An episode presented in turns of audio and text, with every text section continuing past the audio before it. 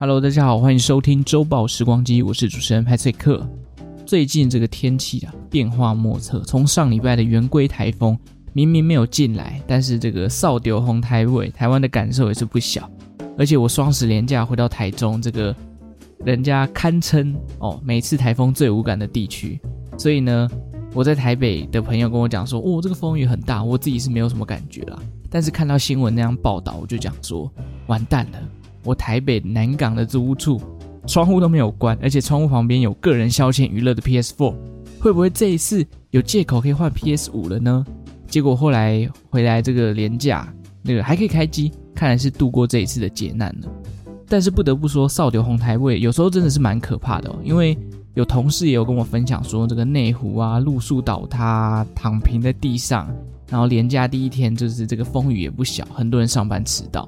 时间慢慢来到十月底了，从前几天这个礼拜六、礼拜日的时候，温度就开始骤降了。慢慢台北好像要进入那个湿冷的季节。想到这边哦，开始都有点忧郁了。而且最近真的蛮多事情值得忧郁的哦。十月的水逆开始之后呢，派翠克自己身边也是不少事情在变动了，包含约好的行程啊，一直改变啊，想找的东西找不到，又或者工作上这个来回沟通不顺的状况。我个人一切都把它归类为哦，跟水逆有关系，可能会让自己安心一点吧。但是哦，要说到这个大家比较有感的忧郁事件，应该莫过于这个月来的台北股市了吧？虽然上礼拜五是有这个大幅的回涨了一下，但是从月初到现在，应该也是跌了不少。有跌到开融资的人啊，可能都要去参加鱿鱼游戏了。趁这一次股市大崩跌，今天派崔克就来分享一个历史上的股灾，刚好这个发生的时间呢，跟这礼拜的时间还蛮接近的。我希望可以透过这种比较心态啦，来让大家减轻这种投资上亏损所带来的焦虑感。毕竟看到自己的这个账户上面的损益啊变成负的那种感觉，真的蛮差劲的。从七月的万八到目前的万六左右，大概花了三个月的时间就掉了两千点。跌幅大概是百分之十，很多人都会觉得哇，这样就受不了了。但你有没有想过，一天之内股市的跌幅来到二十二个 percent，这种情况下到底要怎么活呢？一天崩掉二十趴的这个事件哦，是发生在一九八七年十月十九号的黑色星期一。要知道，美国股市它是没有涨跌幅限制的，不像台湾还有涨停跟跌停，一方面限制涨幅，另一方面也保护投资人避免被秒杀。到底一九八七年那个时候发生了什么事情，可以产生美股历史上单日最大跌幅的记录呢？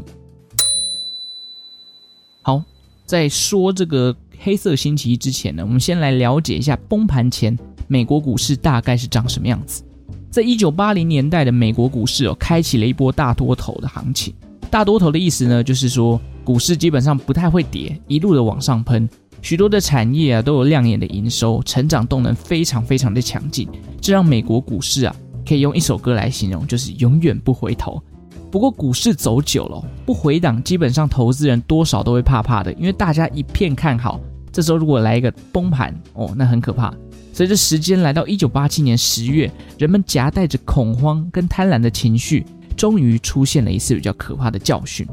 其实黑色星期一崩盘的前几天啊。美国的道琼工业指数就已经开始在走弱了，前一天大盘已经下跌了大概四个百分点左右。不只是美股下杀了，就连远在欧洲的伦敦股市呢也十分的疲弱，当天的跌幅也有来到五趴。由于全球时差的缘故，每个地区开盘的时间多多少少都会出现一些延迟的效应。好比现在如果是台北股市开盘，美股就会是收盘的状态；相反的过来，美股开盘，台股就会收盘。但因为全球市场多少都有一点联动性，投资机构呢会因应市场的表现而对不同地区的股票做调节。好比说，今天如果美股跌了，隔天的台股可能会受到一些系统上的这个呃卖压的影响啊，所以可能开盘的时候会稍微先跌一下。那至于会涨会跌，那就看后续的这个利空啊或利多的消息。那黑色星期一的引爆点呢，首当其冲的，就是亚洲的香港股市。随着礼拜五美股收黑四趴之多的影响，香港的恒生指数一开盘就先被杀，杀到什么程度呢？哦，这个真的很可怕，杀到香港的交易所需要停止股市交易四天。要知道那个年代啊，还没有全面的电子化交易，有些人可能还要跑到证交所去完成交易的行为。就是因为这样子哦，所以导致这个交易所人潮爆满，停止股市交易四天，才有办法消化掉投资人的卖压。这一次黑色星期一哦，也带给了香港恒生指数一个记录，那就是全球最大的单日跌幅。统计下来，香港那一天股市一天就跌掉了三十三个 percent。很快啊，这个可怕的卖压呢，从亚洲地区慢慢的扩散到其他的股票市场，包含像是澳洲股市。再来到了晚上，美国股市也开始受到严重的波及。很可惜，我找不到那个一九八七年十月十九号的时候，台北股市的表现怎么样。不过当年台股整年的表现还不错哦，当年涨幅也来到一百二十个 percent。从一九八七年一月，从一千点左右涨到十二月的时候，已经涨了两千三百多点了。但是有趣的是，十月左右那时候，一九八七年的台股指数是有四千多点的哦。但当年十二月封关的时候，只剩下两千三百点，也就是代表说，黑色星期一这段时间呢、大概这两个月左右的时间，还是影响了台北股市的表现。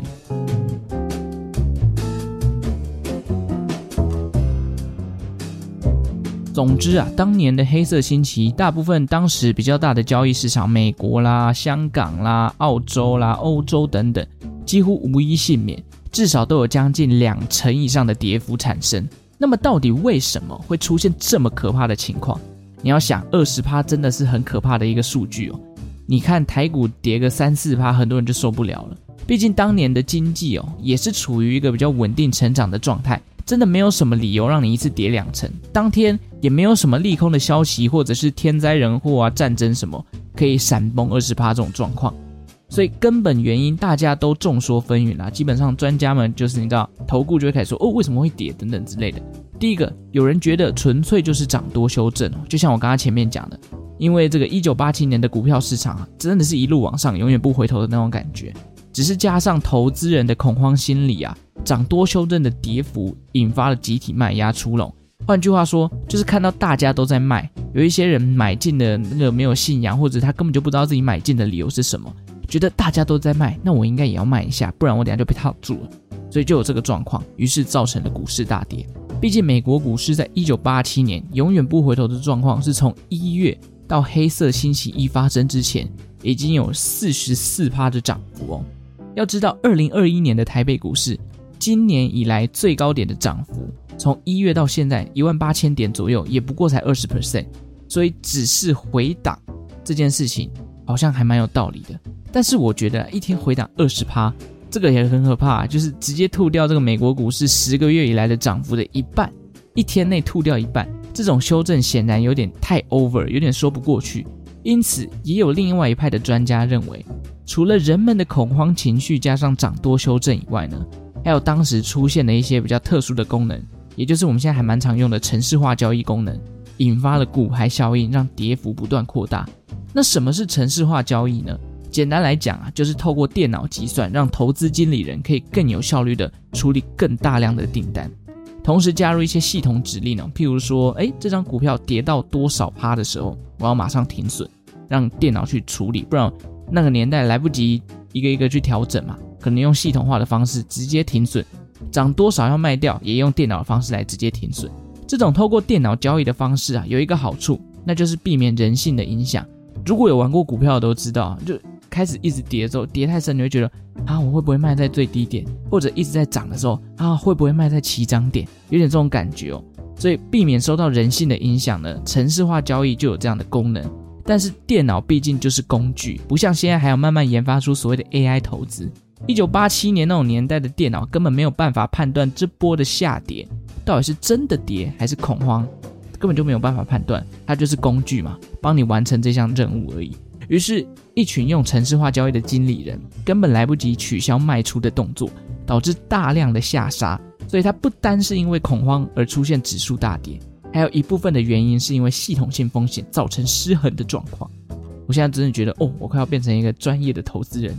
另外呢，还有另外一个元素哦，也是被许多人认为是造成黑色星期一发生的原因啦，那就是当时逐渐流行的投资组合保险。当时许多大型的投资机构啊，它推出了投资组合保险，针对美国股市来进行操作。如果你遇到股票价格大跌的话，那这个投资型的保险啊，他们就会增加该股票的空头部位，导致市场上更多人看低股价，更多的投资者就会开始抛售这个股票。但是尴尬的是，因为你要卖股票，就要有人买你的股票才会成交嘛。前提就是要找到愿意买你股票的人。但是在这种疯狂下跌的情况下，大部分人都要急着脱手，于是这股价就会跌得非常快，就是要往下。那比如说这股票一百块，可是没有人要买，你就一直降价，一直降价，一直降价，所以它下探的速度非常非常的快，于是造成大盘一瞬间的崩跌。上面的三个原因产生的美国单日最大的跌幅，看起来似乎不意外，因为这种三类元素加在一起，自然而然这个卖压基本上就是非常非常的大量。一个是人性，一个是系统的自动停损，另一个又是保险所引发的看空效应，三管齐下，等于市场上几乎没有看好上涨的原因。不过这种急杀哦，跟一九二九年的经济大恐慌，或是两千零八年的金融海啸也不太一样。黑色星期一持续的时间其实并不长，急跌二十趴之后，不到两年的时间，道琼又回到黑色星期一的起跌点，甚至在九零年代哦，又开启了一波。新的这个大多头，由网络科技跟知识经济带动的这个大多头行情。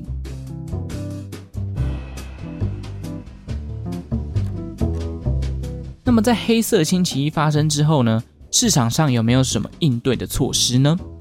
哦，如果你是一个有在关注美国股市啊，关注的时间超过一年以上，就是从二零二零年开始关注，或是开始有在投资美国股票的话，你应该会记得二零二零年三月的时候。出现了一个美股非常特别的状况，就是因为这个新冠肺炎嘛，美股曾经发生过四次熔断，在三月的时候，一个月就发生四次。那么什么是熔断呢？简单来讲哦，就是当股票交易的时候呢，指数的波动超过了某个指定的百分比之后，市场上会为了避免这样的恐慌情绪，来立刻停止交易的状况，就有点像是你把它想成有一个很大量的电流。经过这个保险丝，那保险丝超出负荷之后呢，它会断掉，停止电力运作，所以它才叫做熔断的道理。这种做法最一开始啊，就是从黑色星期一这个事件之后推出的，目的就是为了避免恐慌心理造成过度的抛售。因为你知道人性嘛，看到大家都在卖股票，一直跌，一直跌，我就哇，我不卖不行了，再不卖我就死定了。所以暂时停止交易，有一点告诉市场的投资人，休淡季嘞，哦。我们冷静一下，我们让情绪恢复平稳，再看看是不是真的要卖得这么夸张。所以以美国股市而言哦，熔断的标准是以他们的标普五百指数作为基准，如果跌幅超过七个 percent 哦，大盘跌幅超过七个 percent 就会停止交易十五分钟。如果超过二十个 percent，当天市场会直接停止交易。就是哦，大家太可怕了，你们你们不要紧张，我们今天先不要玩了，好不好？大家先冷静一下，我们明天再说。目前历史上是还没有出现过这种二十趴的熔断机制啊，毕竟下跌超过二十趴，如果以现在的台北股市下跌二十趴，就等于今年的涨幅全部回到原点，多么的可怕，对不对？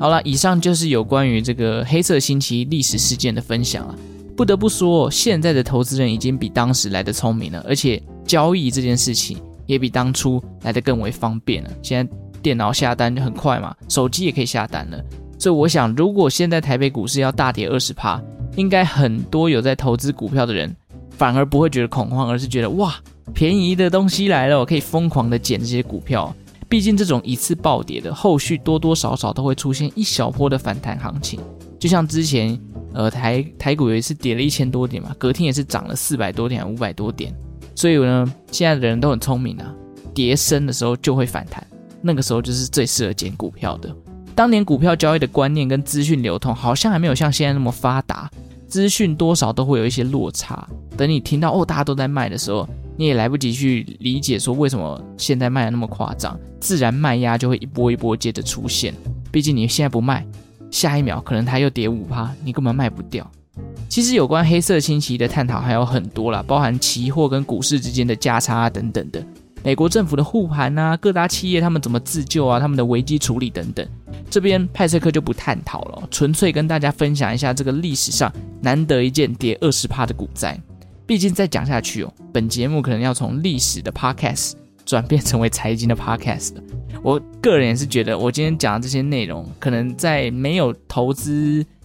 呃经验的，或者是没有特别去理解这些市场的重要名词的人，可能会觉得听起来，我派翠克，你你今天到底是在攻攻三小朋友的那种感觉？那问题是我自己呢，也只是一个投资菜鸡，看这个历史事件，有点算是学习一些历史啊，以史为鉴，可以知兴替嘛。所以呢，还是有很多的观念啊，怕说错。我毕竟还是一个历史的 podcast，如果把它讲成财经的，误导听众，那就不好了。哦，希望收听周报时光机的人，而且有在投资的听众们，透过这一集的分享，可以稍微安慰到你们。你要知道，现在天气变冷了，到公园睡觉可能要多准备一件棉被啊，或是外套，以免感冒。